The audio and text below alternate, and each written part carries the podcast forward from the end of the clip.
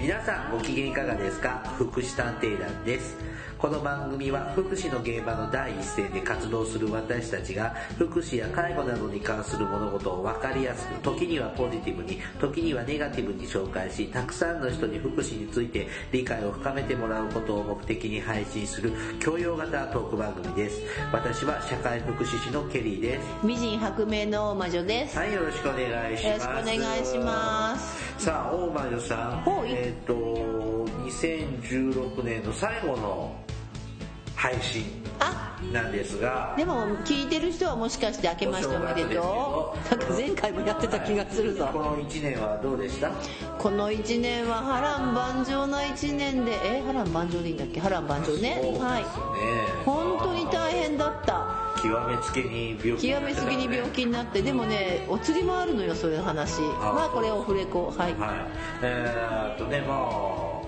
まあケリーさんも病気で始まあ、り、そうだよねお。葬式で終わるという1年でしたね。よかった。ケリーさんのお葬式じゃないもんね僕。の葬儀じゃないんですけどね。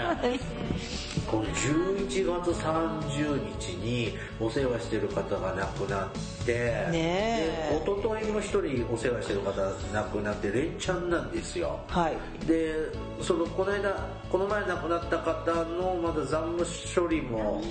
残ってるの時にに次がやってき次たも亡くなっちゃってあの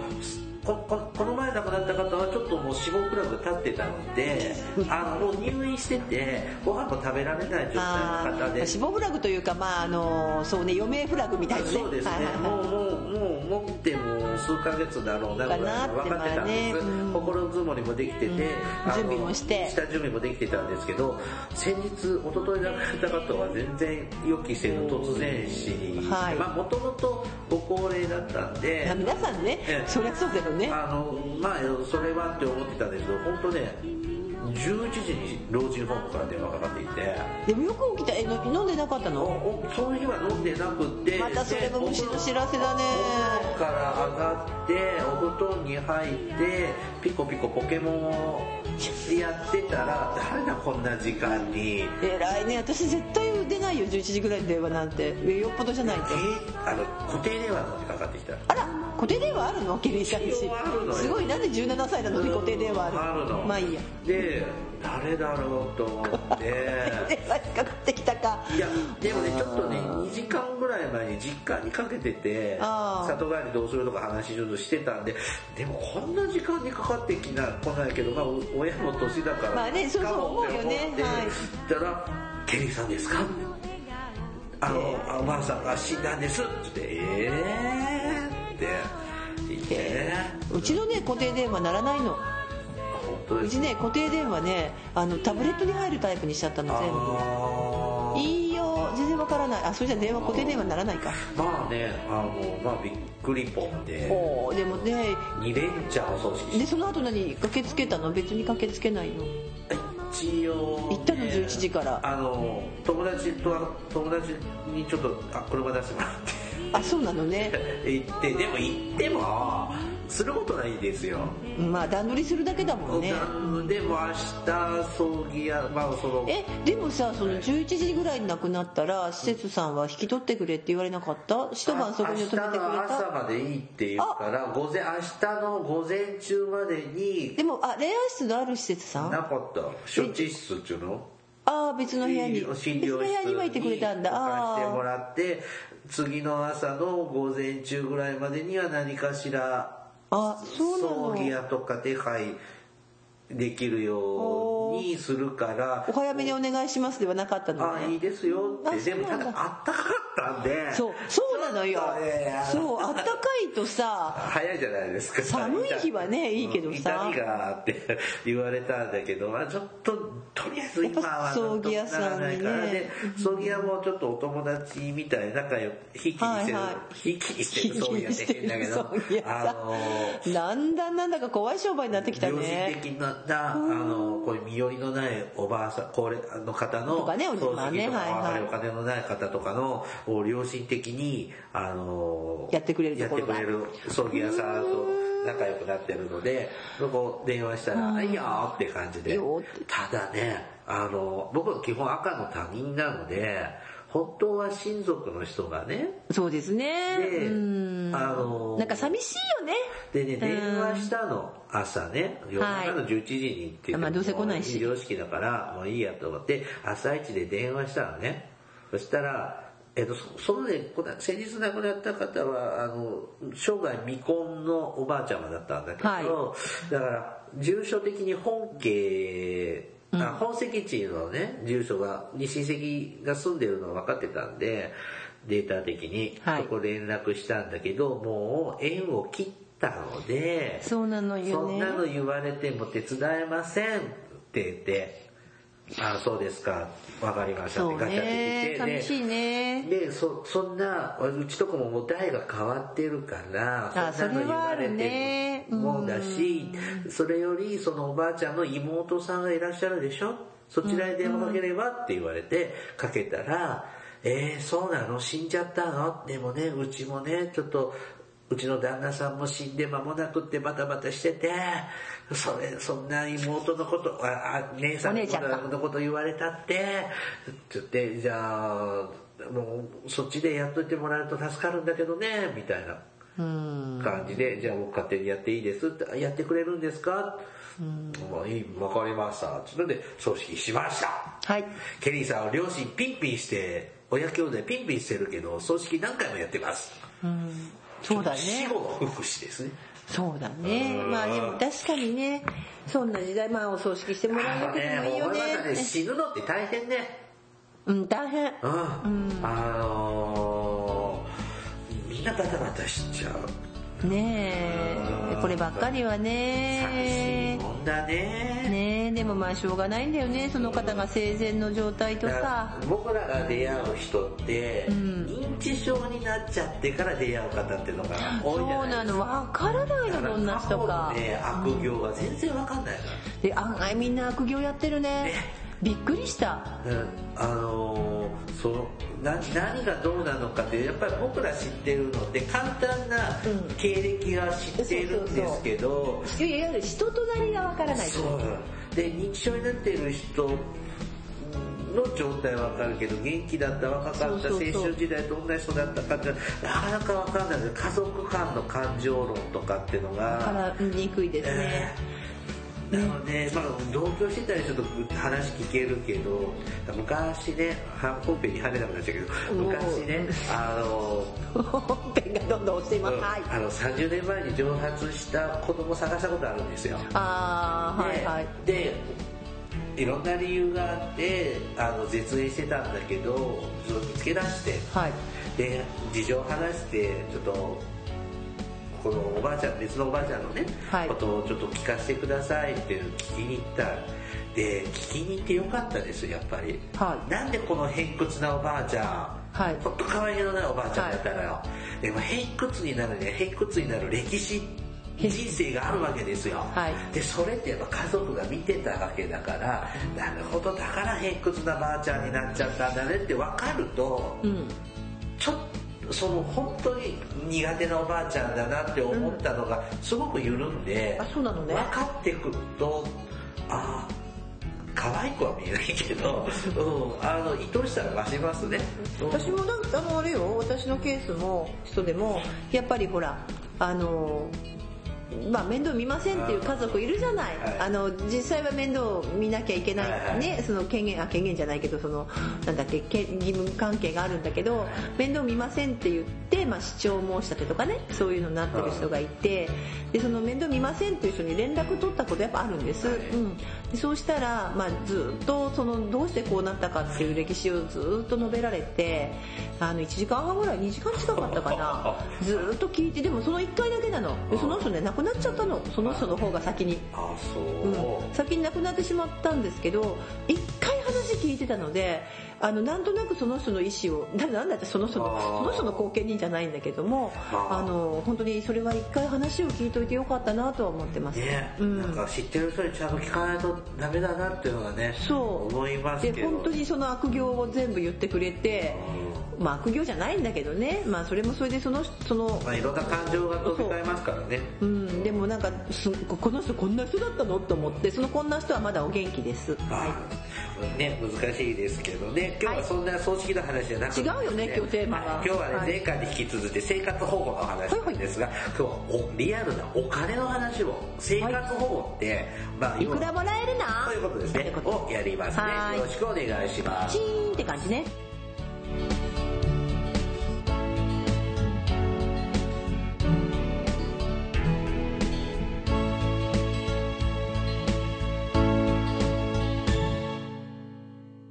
福祉探偵団福祉探偵団第139回です。はい今日はね、生活保護のお金の話をします。はいさあ、あの、おかリアルにいくらもらえるのっていう話をするんですけれども、はいえっとね、まずね、皆さん、リスナーの皆さんのね、あの、住んでる町によ って、生活保護のもらえる金額って違うんです。なんでで、これはですね、ぶっちゃけた言い方すると、大都会に住んでる人とは、い地方都市に住んでる人と、はいど田舎に住んでる人、は違うんです。それは地域によって物価が違いますよね。いまあそうだねでもさ例えばさはい私、ほら東京とか行くとさかえって東京の方が食べるものさ安い時もあるじゃないえー、東京高いよでもさなんか上手に探すと安そうなのがあったりとかねとか、まあ、東京まで行かなくてもこう帰って私ねそういえばほら名前出しちゃうけど津久井やまより園行ったじゃない、あそこの近所のねスパゲッティ屋さん高かっただから関東高いです よ。だってそれ違う違う東京それ関東だけどさ山の中だったああ、だからでね、えっ、と、生活保護の制度の中に、えっ、と、町のランキングが付けられてる、生活保護用のいや。ーねーで、これを1級値、は2い級値、3級値ってはー言っていや、えっ、と、これので1も級の1、2級の2、1級、2級の1、2級の2、3級の1、3級の2って、えっ、と、3段階に1、2、3だけだったり、それをさらに2つずつ分けて6段階だったりするんですけれども、はえっ、と、1級っていうのはもう大都会。大都会これはね東京なの東京とか大阪とか名古屋みたいな、へ100ー万都市レベルぐらいだと思ってください。あそうか物価水準もそうだけど給料水準もそうなの違うし、家賃とかでも違うじゃないあそうか家賃高いねで、えっ、と、2級というと、真ん中辺真ん中ぐらいですね、あの、10万とか、2、30万とか、いわゆる中核市ぐらい、うん取れるかまあかななぐらいだと思ってる。で、3級になるともう軍部、はいど田舎。ど田舎でも、それね、大都市の隣になんとか村とかなんとか町とかあったりすると、それは1級だったりはいするので、ちょっと今の説明だけでは完璧じゃないんですけども、まあ、イメージは大都会と地方都市とど田舎。はと思ってください。で、えっ、ー、と、大体ですね、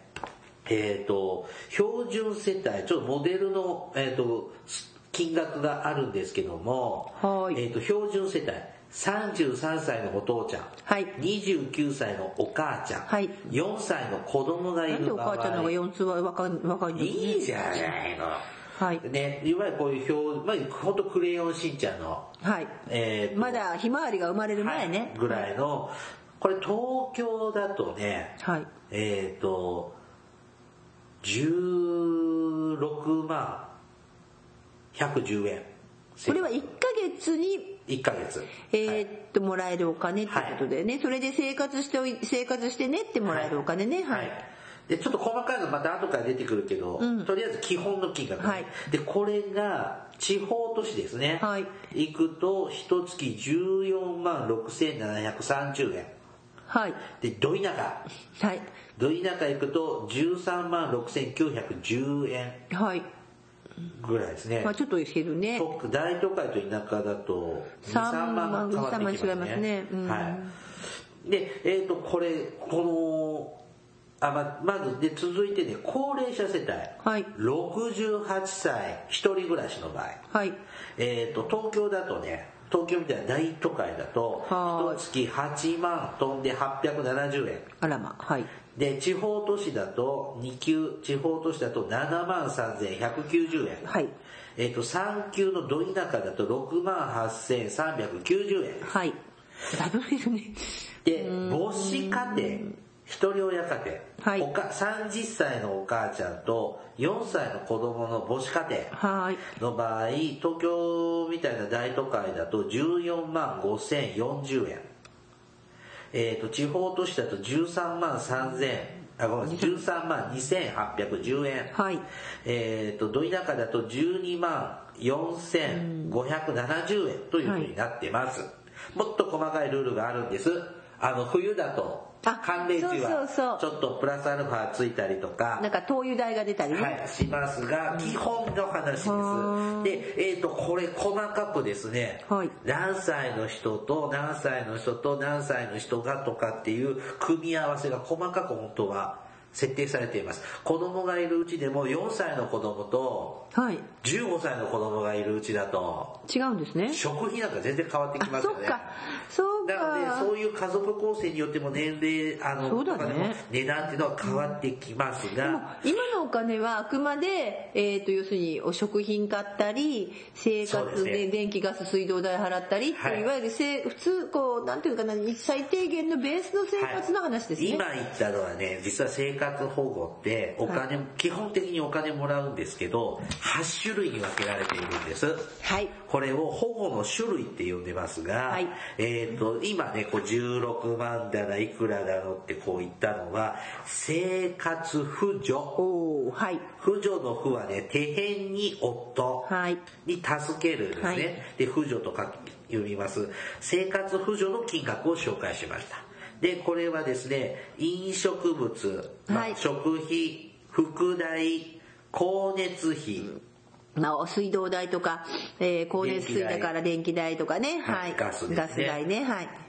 なんだこれあと家事重機だから例えば家具えーか家具が家具重機だからそういったほら例えばあのーカラーボックス机がなんかそうそうそうあとまあそういう要するに日常生活の営む上でのだそかのらまま、そのままじゃね。そのまま読んでるあ、まあ一応普段生活するのに必要な飲食住に関する、あ、住はちょっと違うんだけど、随分違いまちょすっとね家賃は違うんだけども、えっ、と、まあ、飲食を、飲食をしていく。まあ、食べて必要なそうですね食べてね服着て、はいでねあのーおみおお風呂入ってじゃないけどはいそういうのも入りますよねちょっと、家具だが、かカラーボックスとか。カラーボックスもいるし、だって、あの、ちゃぶ台もいるしさで、そういうのに当てる費用が、はいこのさっき紹介した金額です。はいで、えっ、と、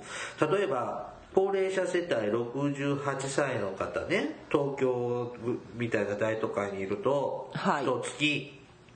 8万700、870円。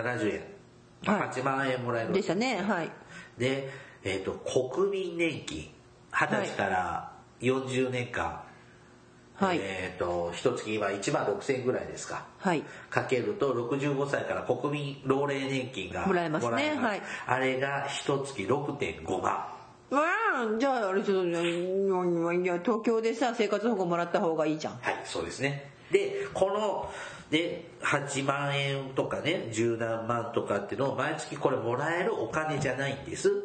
はこれはこの金額ぐらいあったら健康で文化的な最低限度の生活ができるでしょという金額、あ、はい。なので毎月これもらうわけじゃないあら、そうなのでこの金額以下で生活してる人は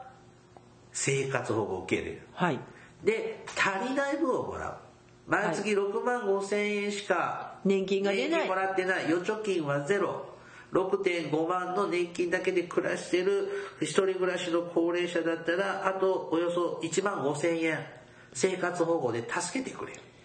まあ、生活保護のとこと申請したらね。はい、はい。っていうような差額を差額を支払いの仕組みですね。いゼロの場合はでも年金がなかったら、ゼロですよ、ね。あとはは全部もらえるんですよ、はいうん、っていう金額ですのでそれ間違えないでほしいですいあと、そうだそうだ、ここでややこしいことを言うなって絶対言われるんだけど、ほらほら、どっかのさ、落語家じゃなくてさ、じゃないや、ほら、芸人がさ、お母さんが生活保護を受けててどうのこうのってあったあよね。そっちの話しちゃうのそうでそれってさ、はい同じ理屈でしょ例えば、えーとまあ、扶養義務って言ってさ子供とかがいて、月にじゃあ分かった分かったあの8万出せないけど1万ぐらいなら助けてあげるよって言って、月に1万仕送りしたら、はい生活保護はあと7万ぐらいを払ってくれるってことでしそょうですねはいはいはいわかりました。そこだけ言いたかっただけ。はい。で、えっ、と、他にもあと7種類あります。ちょあーっとそれを紹介しますね。まず、次はですね、教育扶助。ああ、大事だよね。今はいほら、貧困の再生産を防ごうっていうことだよはいね。えーっとですね、えーっと、学用品、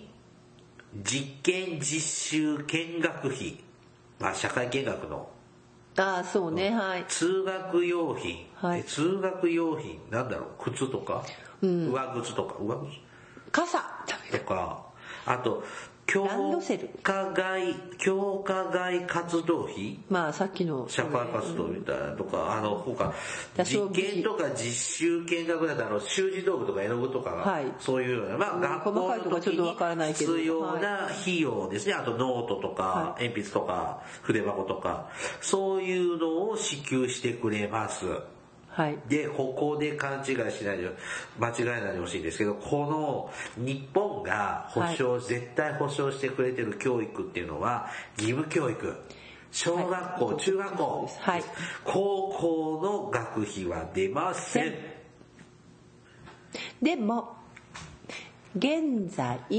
あれ今現在高校無償化でしたっけ、基本無償化です。業務省ですね、はい。はい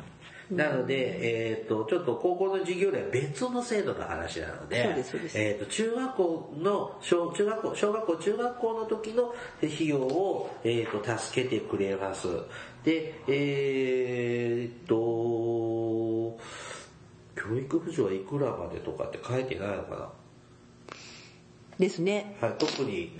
はいな。ので、あとほら、修学旅行の積み立てとかね、はい。そういうのも助けて、これ生活保護でね、はい助けてくれていますね。でも学習塾はダメですね。今はね、だけどね、だけ、あーっと、そうですね、だけど学習支援費とか、まあ、うん、そうですね。なんかね、あの、ちょっとこれとは違う、生活保護とは違う仕組みかもしれないけど、はいあれです、今、あの、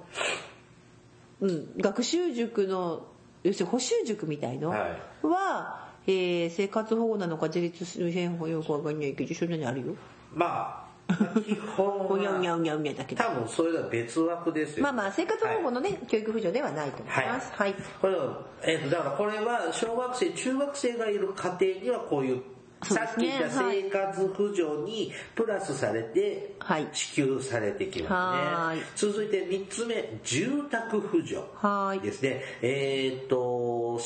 借家とか、えっ、と、賃貸、住宅ですね。あと、間借りしてるとか、はいそういう場合の、いわゆる家賃を、 うんあとね、ここ書いてあやるけってくれど、る地代もそうなんですよね。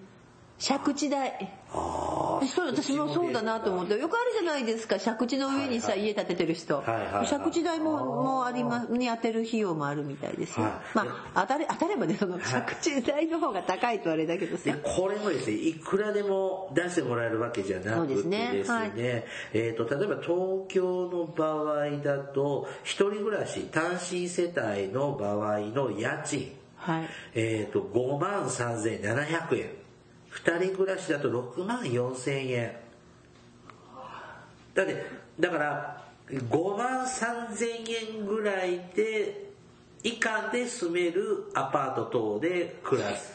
かないといけない。あの、生活保護の人のアパート探すときには、まず生活保護の基準を確認取って、はいでその金額内でやっていけるっていうのが原則でした、探すときには。はい。えーっと、東京高いね、5万3000。東京僕もうちょっと別の地域で来たら4万ぐらいでしたね。だけど、東京5万3000だって借りるところあるのかなないんじゃないですなんかすっごい、厳しいですよね。すだっごかい高いらよこねれいわゆる公営住宅、市営住でしょ宅とうねかそういうとこはこれぐらいの金額ってことでしょうね。で、あのー、これがですね、結構貧困ビジネスにそうそうそう悪用されてまして、別に5万円のアパートで住まなきゃダメってわけじゃない。2万円のとこでもいいわけですよいいわけいいわだから、いいわゆる超ボロアパートとか。なんかで適当にまあパーテーションで仕切り入れて、これでいくらだって言って、はい生活保護の家賃分を全部丸々、はいあの、ぼったくるという貧困ビジネス。で、そういうとこに住んでても、その生活保護の基準内なので、えっ、と、例えば2万円のアパートうんだったら生活保護で2万円助けてもらえるうんでそうすると大家さんがわざと4万円に上げちゃうはいでも東京だったら5万3700円までは生活保護で助けてくれるから生活保護を受けてる人は痛くないはい大家さん大家さんはビジネスですから勝手に家賃上げても商売ですからいいわけじゃあ誰が苦しむの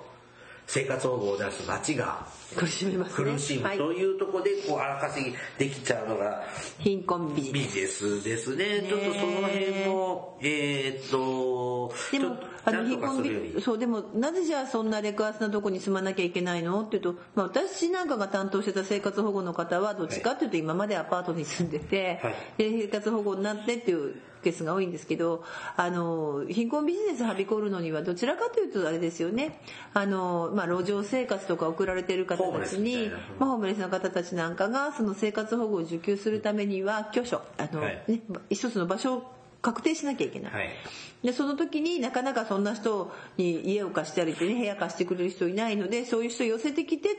うんこありますうこういうところに住まわせて生活保護の申請をかけてお金もらってっていうのでしたよねはいちなみとにですね、えっ、と、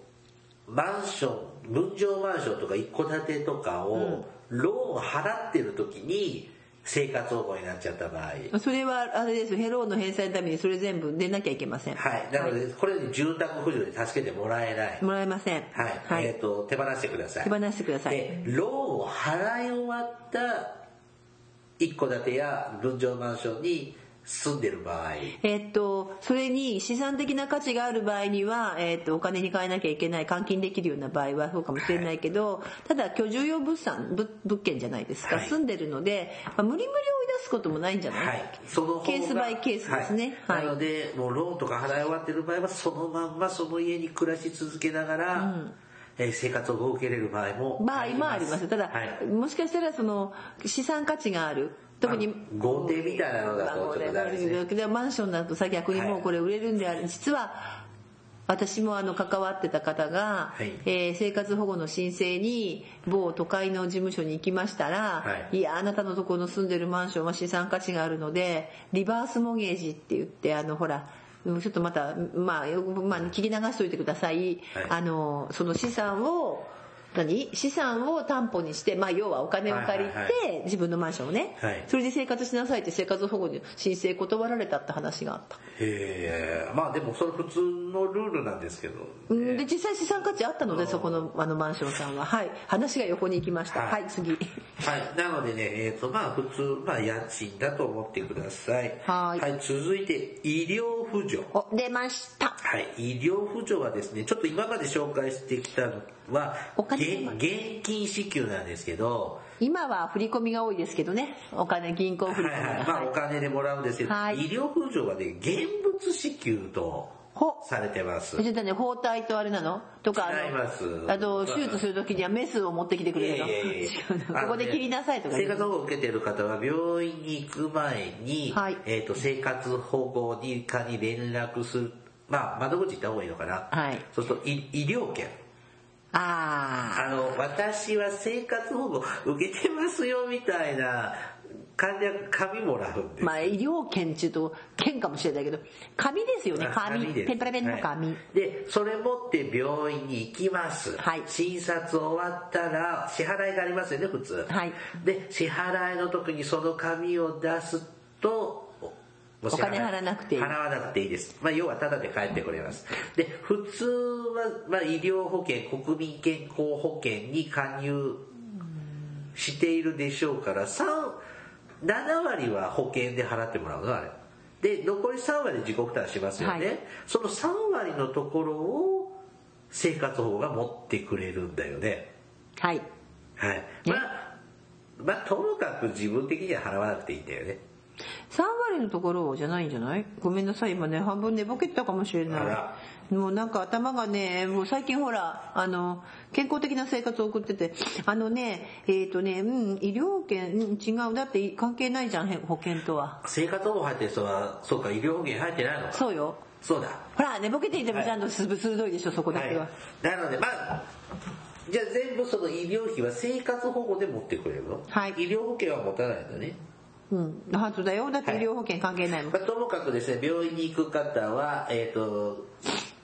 だから窓口に行ってください。生活保護は今ジェネリックにすごい勧められます、はい生活保護を受給している人が病院にかかるとともかく安い方のジェネリックの薬を使え使えって言われだるって医者が勝手に薬出したら全部患者さんはタダでもらえるんですよね、基本的にはねだからそれ転売しちゃえばいいじゃんね見たけどそういう人そうそうそうどどこだなんとかっていう睡眠薬さいっぱいもだかららって売転売じとゃなかくでてそうやって転売屋がいるんだよね、うんいたいたうんはい、でもこの医療券がないとダメですはいはい、で続いてね介護扶助これね介護保険が始まったら新規で生成そうしていたんですよこれ介護保険サービスを使う場合の生活保護を受けてて介護保険を受けてる人はやっぱその介護サービス代をうんえっ、と生活保護ではい助けてくれる、これも現物支給ですね、まあ要するにそういうことですねはいはいはい、だから医療扶助とね介護扶助は現物支給で、まあ、生活を受けてるよっていう、まあ、証明書を出しておけば出せばその都度の場合も介護保険の場合は病院行く時はその都度出すじゃないですか医医療療保険でしょ医療保険えっ、と介護保険の場合にはあのー実は介護険ってあるんですあるのだけど、はい本人がその医療保険の場合には本人がそういうのもらっていって診療先に出すんだけど介護保険の場合には、えーっとこの人は生活保護ですよ介護保険が出ますよっていうのはあれだな事業所に直接送ってくる。あーだから、えー、と具体的な話になっちゃうけどケアだから生活保護の方はケアプランっていうじゃないよあれ風邪7票8票っていうあの細かい1ヶ月の予定表あるでしょ、はいはい介護保険なの細かい表になっててさ、一眼フラッグ焚いてる、ああれを必ず、えー、と本当は次の月のその何サービスを利用する前に、うんえー市役所に提出するんですあ市役所っていうあーかその生活保護のところに生活保護担当がチェックするんだはい、提出するんですそうするおとあれを見ると今月あこの人はここのヘルパーさんとここのデイサービスとここの例えば通所リハビリを利用するなって分かると、はいそれぞれに、えー市役所のなり、まあ、まあその行政の方がまあまあとか、えー行政といってもそう市役所なりえー県の方もいるね、生活保護課の人がそこの事業所に「はいあの〇〇さんの分の介護券だよ」って言って券を送ってくれる。おーでその件にナンバーが入ってますのでナンバー請マイナン求バマイナンバーみたいのがあるんですその方のナンバーがでそれを打ち込んであの今度は国民健康保険連合会に介護保険の、えー給付費の請求をするときにそれを打ち込むと、えー自動的に本その事業所にお金が入るっていう仕組みになっているややこしいですねああこれだけで1時間かかるね、はい、やめ、はい、続いてですね何えっと出産扶助あらはい、これはですね、施設分娩や居宅分娩、卵を産む時は足がとか必要な費用について、えー、と出してくれます。ええっ、と、基準の内容は、えっ、と、分娩介助料、は分娩前後の処置料などはですね。えっ、と、で、まあまあ、お赤ちゃんを産む時ですね。えっ、と、で、入院が必要な場合なんかも、えーそれなりにまあまあ一応ここはね保証されますでねでもいくらでもってわけじゃないのねやっぱり、あらいえっと施設文明っていわゆる産婦人科に行って赤ちゃんを産むってことなのかないいかなはいえっ、とこれですね、えっと限度額上限額が25万8000あ円らあらはいえっ、と入院は8日以内に済ませてくださいで、えっと家で赤ちゃんを産む場合は24万9000円ですって、どんなもの赤ちゃん産んだことないしで産婦人科行ったことないからどんなもんなの赤ちゃん産む費用ってあのこんなもんじゃないのでもでもほらあのこれはこの金額で出てるけど結構あれなんですよね健康保険とかでも補助出るんですよねああなるほ出ど産っていうのは運命費用っていうのは後から帰ってきたりするからもう忘あれちゃそううなのあそうだよへえだからあの入院どうしてもするじゃないですか、はいはいはいでそういう時の費用をかさむんだけど一旦払うんだけど後から健康保険とかで帰ってくでもる生活保護受けてる人は健健康康保険保険入ってないじゃんだからだからその分この分あだあ、けじゃあ多分大体こんなもんなのかなって感じで。そうそうそうだと思いますで、あの、僕これ聞いたのは、中絶はダメなんだね。あそうなんだうん、だからうんほら大体さ中絶ってうん法の精神的におかしくないですよ中絶ダメだからそうかで友達が社会福祉士友達が生活保護のワーカーやってた時に、はいやっぱどうしてもこう生活を受けてる人で中絶すべきなうん環境の方がいたんだけど、なんかすっごく手続きがめ大んどくさかった変で、はいもうやりたくないっていうぐらい大変だったみたいなんです。ですだかからら確、かに病気じゃないからねはだい。って中絶手術は全額自費ですもんそうですよねで。も流産の場合の後総破術って言って出す手術があるんだけど流産しちゃったね、あのそれは医療補助そでれは医療補助できると思う、うんなの で、昼間もそんな話あの生活保護を受けてる方の、子作り計画はちゃんと計画的に考えて、か正しい家族計画ね、はい、あの、しないと、ちょっとまたできちゃったか、妊娠しちゃったからいらないって言って、中絶しようみたいな、ちょっとうん大変だと思いますので、あは。なるほどね、あ道理ではい子だくさんだないさあ、えっ、と、次はですね、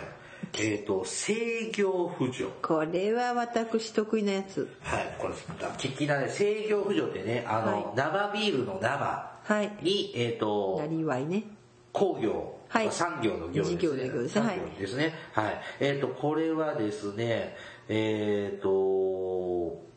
の目的の一つである自重、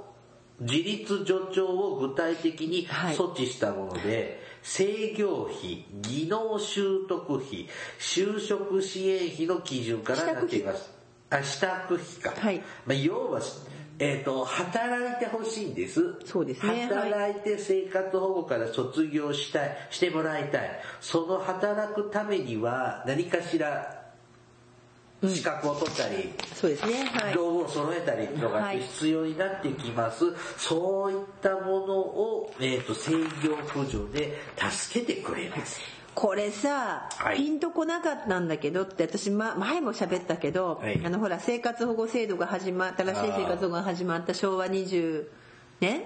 昭和違う違う違う21年に旧生活保護法、昭和25年に新生活保護法。ですよね、はいでその時に初めてこうワーカーさんになったっていう人の話を聞いた時にほらこの制御扶助で何をしたかっはい、覚えてまてす。ねはいこれでミシンを買うはい、昔その昭和20年代生活保護を受ける家庭の割合が多かったのが母子家庭そうお父ちゃんが戦争で死んじゃっそうたで母ちゃん頑張って子供育てるけどはいお金がない、働きもできない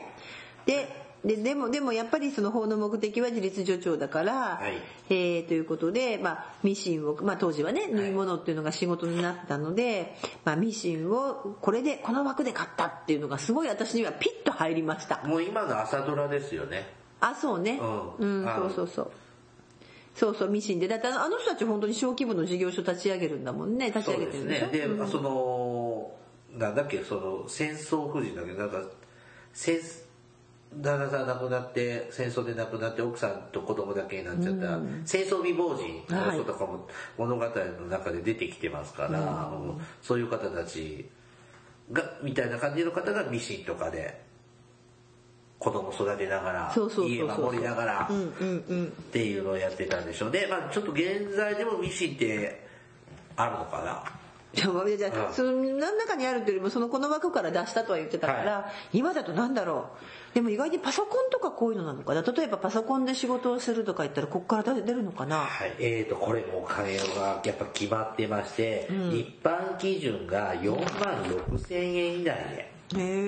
えで、なんか特別基準っていうのがあって、それだと、えっ、と、7万7千円。で、なんか資格とか取る場合の、えっ、と、そういう時ですね、えっ、と、これはですね、な資格なんか取るためにっていう場合だと、えっ、と、7万8千円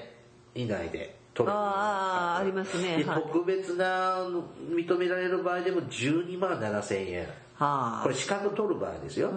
ですね。で、えっ、と、就職支度費としては3万円以内で。あだかはあらパソコンはちょっと、えでも安いの買ったらいけるああ、そうか。そういうことですね。で、えっ、とですね、今ですね、あの、高校の授業料ですね。はいが、えっ、と、この制御扶助から出ます。ですね。はい。で、今、とても進学、高校の進学率ってもう90何パーセントと、ほとんどの子が高校に進学しますね。で、えっ、と、まあ高校に、ね、何か、何かしら資格を取って仕事しようとするとき、まあその、試験とか受けないといけないとか、研修受けないといけないとかの要件として、やっぱ高卒ってのが多いんですよね。そうですね。今だって高卒じゃないとちょっと厳しい時代になっちゃってますもんね。はい、まあそうじゃないなのでけど。まあちょっと生活が苦しかったので、新高校に行かずっていうと、後のね、後、後の収入に響きます。そうなかなかですね、はいえーっと、まあ一言でいい仕事には、つけませんつ。けないので、じゃあ、えーっと、親が貧乏だったから子供も貧乏になる。さい貧困の再生産ですね。というのを生み出すのはよろしくないということで、えっ、と、高校の授業料と最近でそうでも、すねはい、うん今ここから出ます。でも、お医者さんになるために大学に行くんだとか、弁護士になるためにとかっていうような、ああいう高い大学とか行けないですね。ですよね。はい。で、あと、私学もあれでしょだ、え、だいたい高校の授業料公立ですよね。基準でしょだから、私学のすごい高いとことかはやっぱ難しいそでしれょはですね、なんか別の、僕って、なんかし、べ別全くまた別の基基金がなん金かとねかでそういう家庭の事情がある方、生活を受けてるような事情で、えっ、と、こう、私立の方の大学とかに、あ、じゃあ高校とかに行く場合、ちょっと足りない分を基金が出してくれるような、えっ、と、団体もあるそうです。はいちょっと全部は知ってるわけじゃないですけども、と、そういうのも活用しながらだと勉強もできますよ。あだからそのね、高校行くお金がこう制御扶助に入ってるっていうのがね、ちょっと特徴的っていうか、さいはい最近ですよね、これ。はい、そうですね。さあまだもう一つ最後、さっきのやつ。総裁扶助。はい。さあ生活保護を受けてる人が亡くなっちゃった、はいですねその遺族や、えっと扶養義務者が、えっと困窮のため葬式を行えない場合に、えっと出てきます、えっとまあ、葬式代ですね、はい。えでーこれってさ、はいえーここに今ね、20万ちょっとと書いてあるでしょ。えーちょっと待ってね、えーと、総裁補助はですね、えっ、と、限度額だね大都市の場合、大人が、大人の人で大都市に住んでる場合だと、えっ、と、上限が20万6千ってなってますね。これ何に使うの祭壇とか、あの、まず仮だ想ってですさ、よね。仮想料金無料じゃないです、他の人って。ままあまあ、市営の仮想ならねあ、。はい。私、あと、仏さん代。え、そう、お坊さん、坊さん隊長。まあ、こっちの代か。うん。いや、であのね、いや、そここれ、いや、あの、違うんです。今、ふっと思い出しました。あの、すごいことになってるんですね、東京って。あのね、全然、そういえば今思い出した。はいえっ、と、そうだよ。だって何の、話月、日曜日だったっけな、月曜日に亡くなって、はいお葬式ね、仮装がね、金曜日、え、一週間待ち待ち。うわっぁ。てことは、その間のドライアイス代もかかるからさ、あ、やっぱ都会お金かかるあなー、なるほどですね。まあ、ドライアイスなのか冷蔵庫入れとくんだよね、そういう専務用の。僕ね、まあ、生活保護を受けている方で、亡くなった方、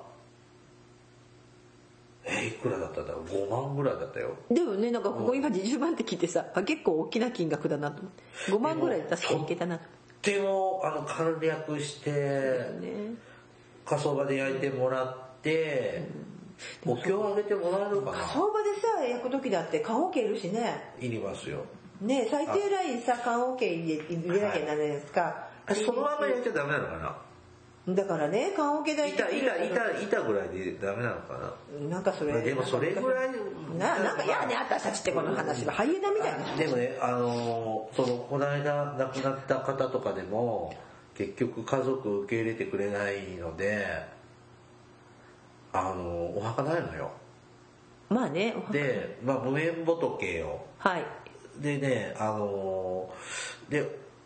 お寺さんに頼んでお経をあげてもらって、共同墓地みたいな納骨堂にはい入れてもらうでしょ入れてもらって、そしてね、一応中目をつけてもらったんです。はいじゃないともしかして、後で家族さんがやっぱり入れてあげる、どこにいるのって言われた時に困、るどっかに行って言われ言うわけにいかないので、ちょっとわかるようにっていう意味で、ちょっと名前、ちょっとしたのね。それでね、えっ、と、17番。ほー、だそうそう買い物とかあでも高いけど、でもそれでも良心的に。また安い安いはいはい。その方はね、あの、僕がお手伝いの方は、おそれぐらい払うお金残ってたんだけど、その最低限の供養はやれたんで、旅立てたんじゃないかなと思うんですけど、やっぱそういうのが20万ぐらいかかるか。うんだから、多分、こんなもんなんじゃないです。はいでどうしてもその、そのお経、お坊さん代っていうのがまたよくわからない。うん、あのそそういえばね前あの生活保護の方が亡くなって、で亡くなったのが祝日だったんですよね、はいでたまたまなんかよくわかんないけどなぜか私のとこにも連絡があって行ったんだそこのあの祝日はほら生活保護課のなんか人がほら交代ではいはいはいはいやってくるじゃないですかで来てくれてて担当まあその実は係長がなんか偉い人来てくれたんだけど、はいあら葬儀屋さんに「あうんあの保護の方亡くなったからうん保護の基準内でそれで終わりましたけど見積もりはなし」なんかこなれてる感じですね。そうそうそううんはい、そこで学習したあ保護の基準内って言えばその中でやってくれるんだうんだから、まあ、最低限それなりにちゃんとそうそうやってくださる送ってくださるようんねっていうのはありますね。でなんか総裁の話でこうたったさここの今耳見てる私たちの資料では3行しかない話を延々としてるよねこの辺りお葬式のいやだか話らね、本当にこれから多いですよ、その、でも一そう人暮らしのおじいちゃんおばあちゃんって多いわけでしょそうどうすんだろうと思家族のいないとかえ疎遠になっちゃった時に僕だって呼ばれたって、うんそんな何十年も会ってないおじさん手伝えってまだ隣近所だったらいいけど、ねえー100キロ向こうの町のおじさんとかって言われたって、ちょっと手伝う気合が入らないよね。ううん例えばさこっちに菩提寺があるからっつったら宅急便で送っちゃうよねあの骨壺ああるみたいですね。えあ骨壺でさ送る仕事だと思いますようんもうそんな時代になっちゃいますよねだいぶいると思いますよ。ねはい。その数十年後のケリーさんもそうだと思う。そうよね。うん私もで、これね、仮装しないといけないっていうルールも大変のような気がするだね。けど、でも、でも、でもさ、じゃあ腐っちゃうじゃん。だから、同窓もう、土葬、でもその辺に置いとくとかダメなのか腐っちゃってない。あの、どっかの岩の上に乗せといてさ、ハイエナな。じゃなくてさ、そうそうそうそうあの、カだラスかがら次に来海るにの。せ流しとくとかさ。まあ、海はね、いけるかも。でもさ、海言ってたじゃない ほら、伊豆高のショーでさ、あの、ほら、瀬戸内海の小島に流れ着くのよ。ああ、そう言ってましただからね。本当に太平洋のさ、深いこうんの日本海溝かなんかに埋めないと。かえってお金かかるじゃん浮。いてくるそう、かえっておあ金かーかでるも。ね、僕の、ねあの、さっきから総裁の話が全然進まないんだけど。で、あの、意識どうしても喪失そしたの。衛生面の問題から、そうそう基本仮想が基本ですよね、今の時代日本はねはいただあの、東日本大震災とか特例で土葬を認めたっていうかもしれない。あの、土葬の土地って今でもないわけではない。ないわけじゃないけどもともと土葬だったところってあるって聞いてますよ。でうちのなんかご先祖さんなんかは1日かけて墓まで燃やしてたって。あ、だってさ、仮想って今さ、ちゃんとした仮想場だけどさ、あの、それこそこの辺というか、まあそこら辺どこでもそうだけど、あの、なんていうの、町のか、町ってその、えっと、大きなその軍部の町じゃなくって、何々、何々市何々町ね。はい。ちっちゃい町の仮想場ってあるんだもんね。ありますよ。僕ね、よー田舎はね、ちっちゃいとこなんかなんかすごい、脇屋敷みたいなそうそう墓そうが、今綺麗じゃないですか。あのさ前何年前だったほらそういうちっちゃい仮想のこうバーナーみまあまはあい残ってたところに老夫婦がさ認知症の奥さんと旦那さんがさ自分で吐いて自分で閉めて自分で巻きもして自分で仮装したっていうの知らない心中事件があったのへー自分で蓋閉めててはい自分で入っていいん入っですか入って、まあ、その奥さんをずっと見てた、おまあ、子供さんいらっしゃらないご夫婦だったんだけどじゃあな老老介護の老老介護の心心中があった時に本当にその始末をするためにそういうとこの町外れの火葬場のそのもうもう使ってない火葬場に薪だっけななんかでなんかで火つけてやっぱそのガソリンかなんか使ったかもしれないけど超心自殺初心なんだけども本当に自分で火葬しちゃったの。まあ話全然違う話さっきからしてるよ。はい。で最低この次行くの。 えー、これどう見てるまあまとまんなくなっちゃったじゃん。かはい火葬場えー、っとでこのような8種類で、はい基本は生活扶助は必ずもらえる、はいであとは必要にあとの応じてね7つははい必要に応じて支給がされます、ああの生活保護っていくらこんだけ出すよっていうなんかあのし市役所から決定通知書みたいなのとかもらうと、この今紹介した8個の扶助、はいなんとか扶助っていうの全部書いてあってそうそうそうここはゼロここは何円ってそう書いてあるよねで僕たちは見たことあるから見たことあるわかけどそういうのちゃんと書かれてるんです、はいで、えー、と例えばその足りない分を基本生活保護お金でもらうんですけどもでこれちゃんと数数ヶ月に1回チェックしていきますねねどんなどんだけあの収入あったかとかって貯金通帳のコピー出せってそう言ってきますねであ今ちょっともらい頑張ってバイトできてるんだだったらもう来月からちょっと生活扶助のお金減らそうねみたいなそうなしょっちゅのう来ますねあのさ、一回ね、私、そのまあ、親子で、せまあ、生活扶助っていうか生活保護を受けてた方が、息子さんがこう働き始め、はいとかまあ、はいほら、働くのってさ、はいあの、月給制ならまあ毎月大体一緒だけど、はいそれでも変わるじゃないですか、はい金額って。で、微妙な金額の変化で、たまたまその月、まあ日数が多かったのかな、働いた日数が、扶助のき、その基準の金額をオーバーしちゃったんですよ。はでしかもそのおいくら働きましたっていう申請すればよかいいんだけど、はいそれをちょっとこう息子さんもちょっと忘れてて、で、えー、とちょっと忘れてて1週間ぐらい忘れててああそうだって言って言われて出したらオーバーしてたのあーでオーバーしててしかもそうするとその月に遡って扶助止められちゃったんです生活扶助あああそうかだから本当は出したのが20日だったか25日ぐらいだったんだけどちょっと遅れちゃって15日ごとじゃないあれ本当にチェックかけんのそうしたら1日に遡るって言われたのなっちゃうねその人はそのまでの間さあのお母さん介護保険使ってたからお母さんの介護保険料もね生活保護で賄われると思って各事業所もそれでうんって言ってることを本人たちからもらうんですよあのね本当にえらいことでしたそれ厳しいねで私だからそれが数何年前だったかな暴れましたよ窓口で。いや規則なんでどんだけ暴れて、もう腹立ったんで担当者追い詰め、追い詰めるとこで、まあスーパーバイザーって言ってもう一人あの出してもらったけど、はいまあ結局それ通らなくて、でも誰に聞いても、遡って切るのってあまりに残酷って言われいてや。僕も遡って切られたことありますよお手伝いしてる人、でそれってで、まあ、もうこれこれ時間なくなってきたんだけどあのいっぱいあんたらの管理がちゃんとしてない、こっちちゃんと指示通りそうなのそうなの書類出せってやつうんそうだよそうだよそうだ出しててそれで今までちゃんとチェック入れてなかったのに今そう月だけチェック入れておかしいって言ってペース乱されちゃったらこっち困るじゃんって言ってもでも規則なんてって言うじゃんもう。おいおいおいっいてやそれがね遡らなくてもいいいやいいやり方もあるのよっていうのは別のワーカーさんとか言ってくれるのうんだからなんていうのかなそこはさ運用ルールのところでさ一回だから保護切らずに置いといて後からお金返してもらえばいいっていう言いで方をもしてたねなんかこの間もそれでけん僕も生活保護の喧嘩したんだけど今一般の世間の生活保護に対する風当たりが風当もたりのすごく強くって、やっぱりそういうのをこうあっちでなこんなあんなをなあなあでこう緩くしてるともっと使いづらくなっちゃうかなっていうそれもよくわかるんだけどだけどそこを理由にしてほしくないよでそそして僕たちはいつも生活保護課でブラックリストに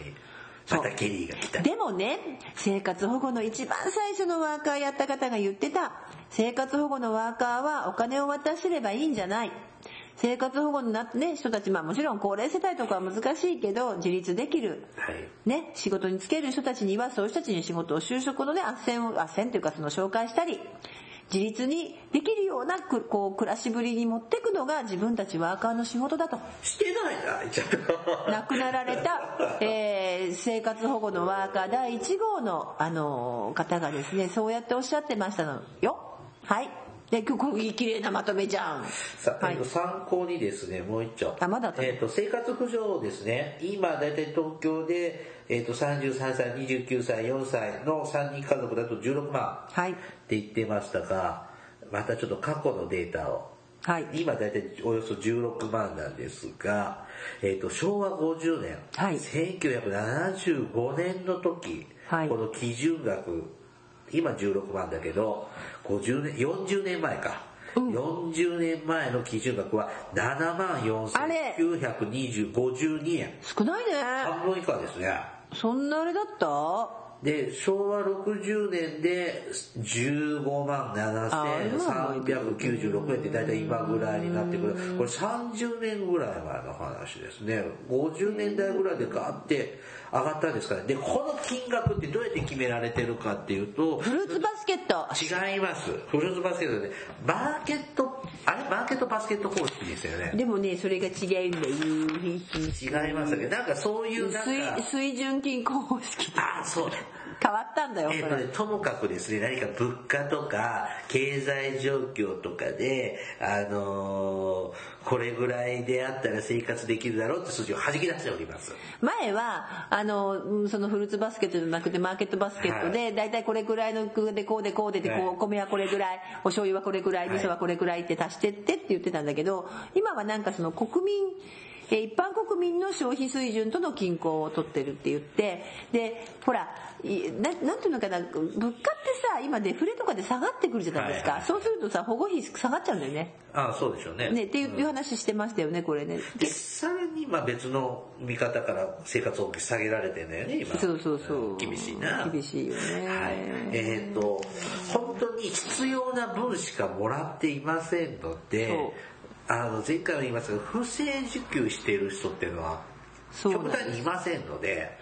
そうあとそれから困った時に保護だけは受けたくないっていう人よくいるんだけど、まあそう言わずにですね困った時だけ保護を受けてそうよねでまたねそこからさっきもほらあの前回あったけどいいまあねまあ、短期間で抜ける人いないけど本当に短期間だけ保護い一生のもんじゃないから、はいまた働けるようになってしこたま税金で返せるようになったらどうぞしこたま働いて税金で保護費を返してもらえばいいわけで。ちょっと見方変えてもらえるとそうそうまだそういういい仕組みがまあ日本には残ってるけどこのまま保護は悪いなんて言っちゃうと本当になくなっちゃいますよねこれみはいそうだと自分の首絞めますよねそう国だ民はからあんまりね、叩かないでねって思うの私もそうう思んはいなんかまとまったようなまとまらなかったう、うね、ん、途中で出たの迷ってたはい私すいませんはい、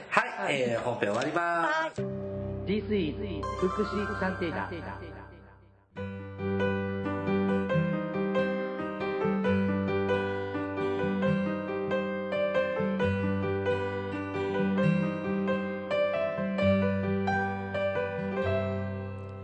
エンディングではす。さあ、えっ、と、2016年終わって、2017年にね、えっ、と、お正月に聞いてる方多いと思うんですけどね、そうです生活保護だ明けましておめでとうございます、何度もやってんねえっ、と、17年はどんな年になるんでしょうかね。えっ、と鳥年だよねはい。鳥インフルエンザが流行っちゃってる鳥としてちょっとかわいそうだあなーちとょっと思った大変ですね、今年はね。ねはいいえっ、と、風邪などをね、ひかないように、インフルエンザも流行ってるみたいですからね。はい皆さんも盛り返さないでくださいよ。はいあのもう A 型はかかりませんけど B 型かかるのかなと思って、はい。ではですね、終わっていきましょうね。はい番組からのお知らせです。福祉探偵団では皆様から福祉や介護に関する疑問や質問、不満や愚痴、番組に対する感想やご要望を募集しています。もちろん普通のお便りも募集しています。お便りは E メールでお願いします。メールアドレスは福祉探偵団アットマーク Gmail.com。綴りは fukushite tanteida アットマーク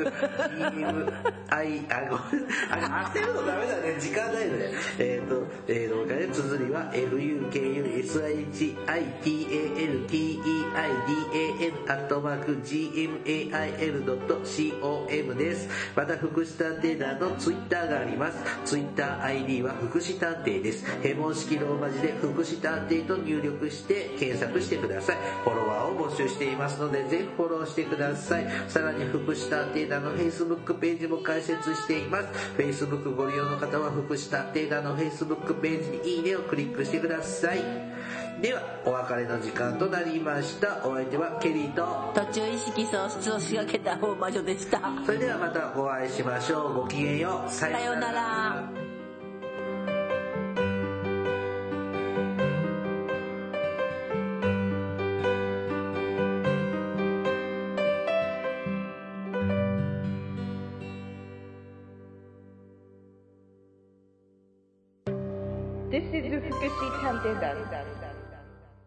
愛をな Hi everybody, how are you doing? This program is educational type talk show distributed for the purpose that we who work in the front of welfare, introducing about welfare things and care, etc. This program sometimes for negativity and sometimes for positivity, also intelligibly for getting deep and understanding about welfare for many people. 福祉探偵団聞いてね